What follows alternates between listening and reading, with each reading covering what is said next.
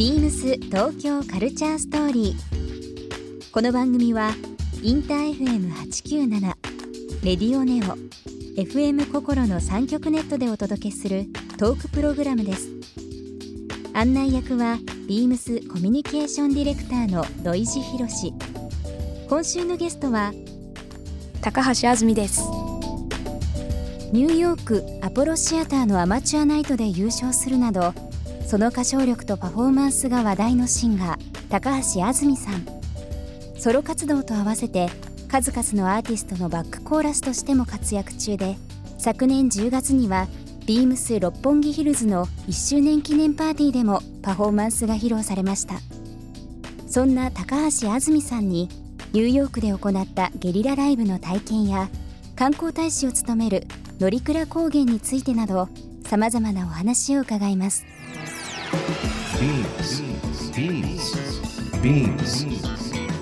BeamsTokyo Culture StoryBeamsTokyo Culture Story. This program is brought to you by Beams. Beams ありとあらゆるものをミックスして自分たちらしく楽しむそれぞれの時代を生きる若者たちが形作る東京のカルチャー。Beams 東京カルチャーストーリー。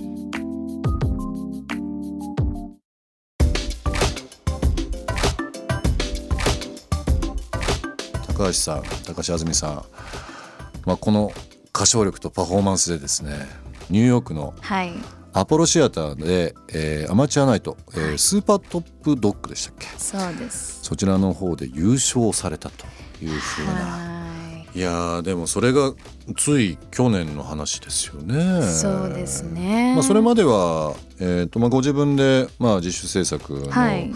音とか、まあ、アルバム出されたりだとかっていうのをされたりあと「ドリームズカムトゥールのバックコーラスとして、まあそのがえー専門学校卒業後ですか？ね。参加されてたという部分、はい。まあそういう経験それぞれされながら2018年のその旅はい。で去年のそのチャンピオンという部分になる、チャンピオンっていうのもこれあれなんですよね。その日のチャンピオンじゃなくて2019年の年間チャンピそうなんです。あの勝ち進んでうん、スーパートップドッグまで行けたのでスーパートップドッグかな？まで行けたのでまあ最終10人残るんですけど10組か。これってはい。日本人はいたんですか？その10組の中えっといないです。にいない。はい、でそのシンガーとしてうん。スーパートップドッグで優勝は、あの日本人は初っていう。初。そうなんですよ。ダンサーはいるいたんですけど、当たり前ですけど遅かれ早かれ初は初ですからね。このこの後もこの大会が行われるずっとあるにもかかわらずですけどね。なんかすごいなあその時歌われた歌っていうのは何だったんですか？はあのまあ映画の「ドリームガールズ」っていうはい。映画があるんですけど、そこで、えーとまあ、劇中歌として使われている「And I'm telling you I'm not going」はい。という曲を歌いました。その選ばれた理由は何かあったんですか、これも実はもう話すと長いんですけど、大丈夫ですよ。実は18歳の時に、はい。そのまあ専門音楽の専門学校の海外研修で初めてニューヨークに行ったんですよ。うんうんうん。で、まあ、フリータイムがあるので、まあ、その時はあの教会でゴスペルを歌うってはい。いう研修で行ったんですけど、まあ、自由時間があって、うん。そこで初めてアマチュアナイトを見に行ったんですよ。う。ん。であのそこで歌ってた曲がこの曲だったんあですよ。一人女性の、まあ、黒人の女性の方がこれを歌っててものすごい衝撃を受けて、うん。初めてまあその海外のそのアマチュアの人たちの実力っていうのをその場で味わって、まあまあまあねそこで感じるわけですよね。そうでも衝撃ダーンってきて、うん。その当時はこの曲名が分かんなかったんですね。うんうんうんうん。誰の曲で誰が歌ってるのかっていう。で翌年に「ドリームガールズ」が放映されたんですよ。映画でね。はい、で映画あ館の中でこの曲だと。これ聞いたことあるってなって。でその時にあ私はこれをこう永遠の課題曲に自分にしようなるほど。って決めてまあ、温めてきた曲、うん。で、まあ、いざアマチュアナイトに挑戦するってなった時に、絶対に歌いたかったのがこの曲なんですよ。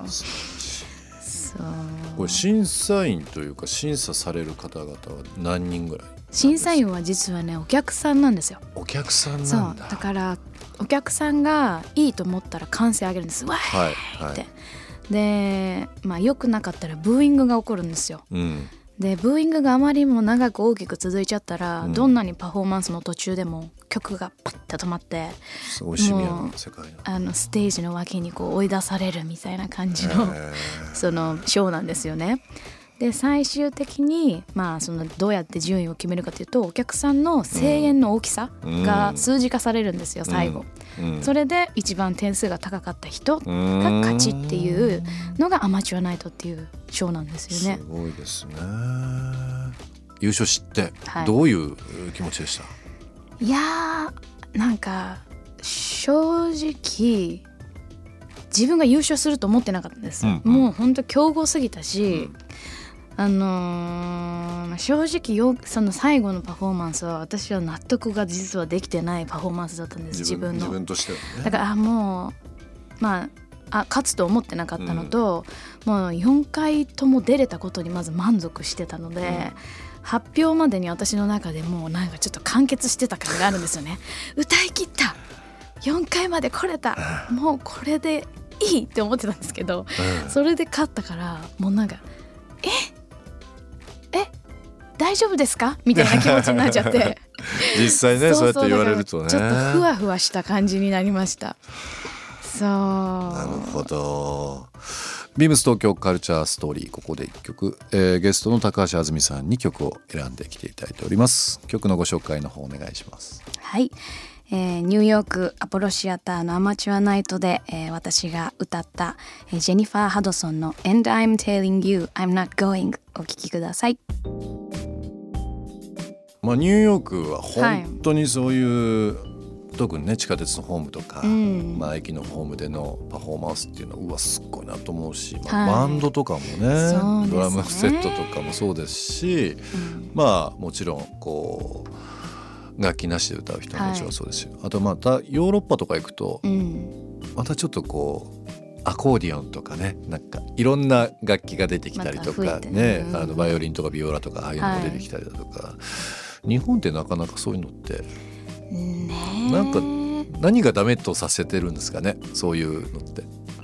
ねえ、うん。そうですよね。まあね路上ライブなんて特うん。にやっぱ許可ないとでき許ないというか。可ないとできないからできょねゲリラでやってもうん。苦情が来たら終わっちゃうしっていうのはありますよね、うん。やっぱニューヨーク行ってて思うんですけどもう誰でもアーティストになりやすい街ではあるなってすごい思って、うんうん。で魅了すれば本当にこうそれと同じようなねあの反応がやっぱ返ってくるしそうそ,、の関係性はすごい羨ましいなと、ですよね。うん、ニューヨーク行って思いましたね。僕勝手に言いますけどなんか東京ももうそうなっちゃえばいいのになとか思いますけどいやね思いますすごい才能が溢れてるから。ね。うん。もう知らないところで本当にすごい人たちっていっぱいいるから、せめてまで23区のこの区とかうん、あの 経済特区とはまた違うんですけどアーティスト特区みたいな形で、この町限定で何かこう好きにねね。あのグラフィックもそうですし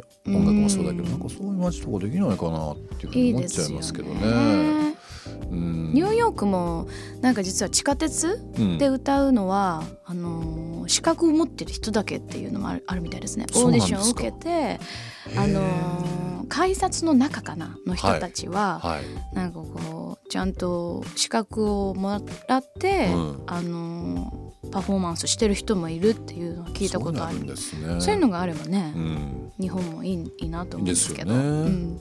なんかあのーやっぱり今世界で高橋あずみさんもそうですけどもミュージシャン、まあ、あとはアスリートもそうですけども、うん。世界で活躍されてる方っていうのはね、はい。もうこんだけこう多くいらっしゃったりだとか、本当に才能ある方はい。非常に多いので、なんかその土壌を作るためにもまさにこの東京のカルチャーがね一歩でもそういうふうにねね。なればいいなとは思いますけどね。はい。うん